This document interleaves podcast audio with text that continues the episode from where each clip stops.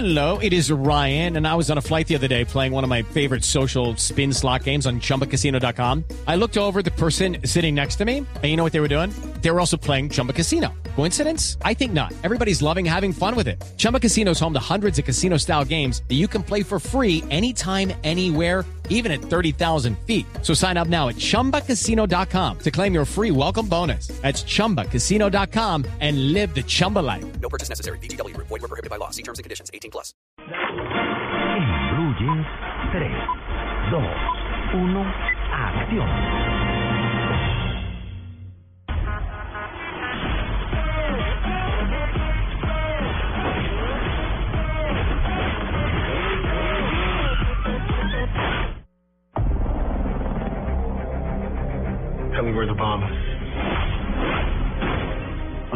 I'm the only one who knows where that nuke is. Well, then, in that case, I'd say you'd better stop. Oh, Oh my god, what? Why did you do that? I didn't do it on purpose. There's like a ton of pollen in here. So when I joined the CIA, I thought I was going to be this amazing spy. I'm just the same boring person I was before. We've intercepted chatter that Reyna Boyanov knows where that nuke is. She knows the identity of all our agents. We need someone to find the bomb without being detected. I'll do it. Uh, okay. Tiempo de cine en Blue Jean de Blue Radio, originando desde Santiago de Chile. Estamos escuchando la, Sí. la- el, el tráiler de una comedia que nos llega, compañeros. Es una película que se llama ¿Cómo? Una espía despistada. Esta sería yo. Pero tiene como, tiene como, tiene como sorpresa que mm, el elenco masculino eh, le va a gustar mucho a nuestras cinefanáticas porque está Jason Statham, que lo entrevistamos hace poco aquí en Blue Jean, el transportador, ¿recuerdas Ay, sí. Clara, de Saboreo? Lo recuerdo divinamente. Así Chayanne no va a venir. No importa. Pues no ¿eh? Todos juntos. Y está también para involucrar en esta conversación a, a mi querido W, a Jude Law, un hombre que conocemos por, por cintas dramáticas Uh. y muy serio en su carrera, y ahora está incursionando en comedia. Y esta es una de esas comedias que están de moda, la comedia de acción. Comedia La de acción, exactamente, ya que es la historia de una analista de la CIA, Ajá. la gordita Melissa McCarthy, que le ha ido muy bien eh, últimamente en el cine. De, es de esas películas en las que el, el, el tonto termina convertido en héroe, Sí. el que uno cree que es el inferior o el incapaz o el, el, Torpe. el segundón, el Sí. torpe, termina convertido en el gran héroe de la película y justamente eso es lo que le pasa a esta chica, que era una analista de escritorio y por azares del destino y del guion termina convertida en una superespía. Eh, a Melissa McCartney la, la recordamos por la serie de Mike and Molly y también Sí. por la película que hizo junto a Sandra Bullock, Armadas y Peligrosas. Sí, exactamente. Justamente, eh, W, esa película la dirigió Paul Feig, Ajá. que también dirige esta película y parece que se ha, se ha mañado, se ha, se ha mañado trabajando con Melissa McCarthy, porque ya había trabajado en esa película con Sandra Bullock, había trabajado con ella también en una película que se llama Brad Mays, algo así Sí, como. Las Madrinas de la Novia, y va a trabajar con, con Melissa McCarthy también en la próxima versión de Los Cazafantasmas, que será Las Cazafantasmas, Las Cazafantasmas. porque ahora será un elenco femenino el, el de esta película. Así que Paul Feig está amañado trabajando con Melissa McCarthy en esta cinta que la veremos ya a partir de esta semana, Una espía despistada. A mí me impresiona la agilidad que tiene Melissa McCarthy. Eh, eh, o sea, Kevin James, que es otro actor gordito que también el, el, el famoso, exactamente.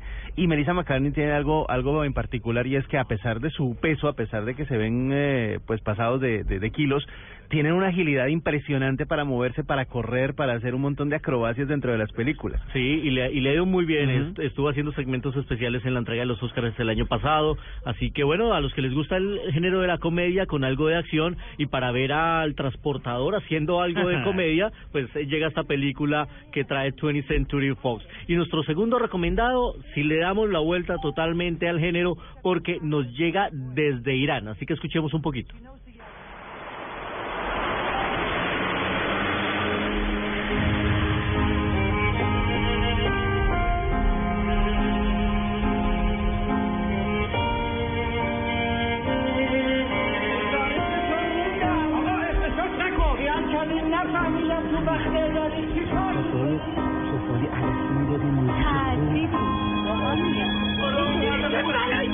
No nos llegan muchas películas de Irán. A barajarme la bañera, No nos llegan muchas cintas de este país. Yo dije, ¿qué pasó?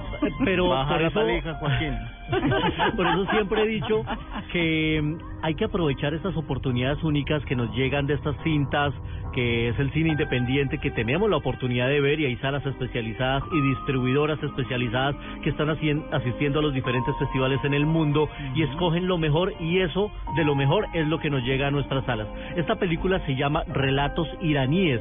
Lo hace una eh, directora que es una de las mujeres con mayor trayectoria en ese país que se llama Rakshan Bani Etemat y aquí lo que ha hecho en esta película es reunir a sus personajes femeninos de su filmografía y a través de la mirada femenina contarnos cómo está Irán en este momento. De este país recordamos de Irán, recordamos al director Majid Majidi que nos trajo dos cintas lacrimógenas a morir, una que era Los Niños del Cielo, la, de, la, de, la de los tenis, Sí, la del sí. niño que quería competir en una carrera atlética para ganarse unos tenis, pero él quería llegar de segundo porque no tenía zapatos. Resulta que gana la carrera. Una, una película eh, increíble de Majid Majid. Después nos trajo otra cinta dolorosísima que se llamaba El color del paraíso, de un niño ciego. Ahora nos llega esta relatos iraníes recomendada para los que les gusta el cine independiente. Es un drama, pero es una mirada valiente y honesta de cómo está en este momento el cine iraní. Se recomiendan pañuelos desechables entonces. Se recomienda, sí, patrocinado por Clinics. Ah. Y nuestro invitado hoy a 35 milímetros, prepárate Douglas, saca la vela. Ay. Vamos a ver nuestro invitado en 35 milímetros. A ver. 35 milímetros en Blue Jeans.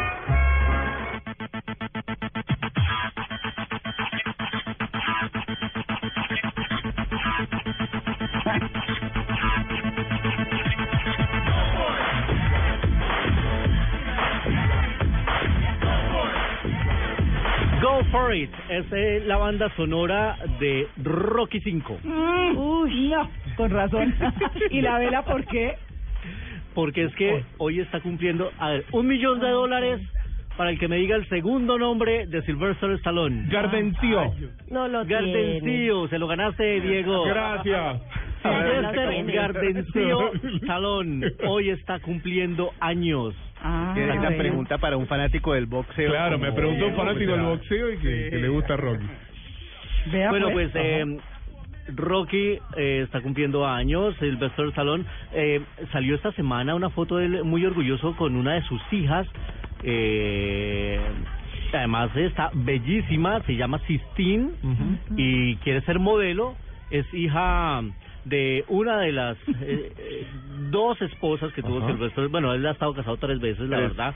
Primero, la segunda fue Ye- eh, mm, Bridget Nielsen, Ujú. la que vimos en Rocky 4, y después con Jennifer Flavin, que fue modelo, y ella es la mamá de esta chica Sistine, tiene 16 años y quiere ser modelo, y la verdad es que está muy bella. ¿Cuándo- ¿Cuántos es que cumple Silvestre? 69 años. 69 Ah, pero está catanísimo.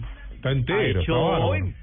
Ha hecho 51 películas, ¿Ya Sí. está 70? pero por supuesto lo recordamos por Rocky. Ayer estaba viendo Sí. una que se llamaba El Especialista, que era con Sharon claro. Stone. Uh, la del de las bombas. Sí. El de la Sí, escena de la ducha. 1994. Sí, la escena que Uh. supuestamente arranca en Bogotá, Colombia, que es en un puente, allá perdido, quién sabe en dónde, todo el mundo con calor, gallinas pasando por las calles. Bueno, la. Bogotá que tienen los gringos en la cabeza.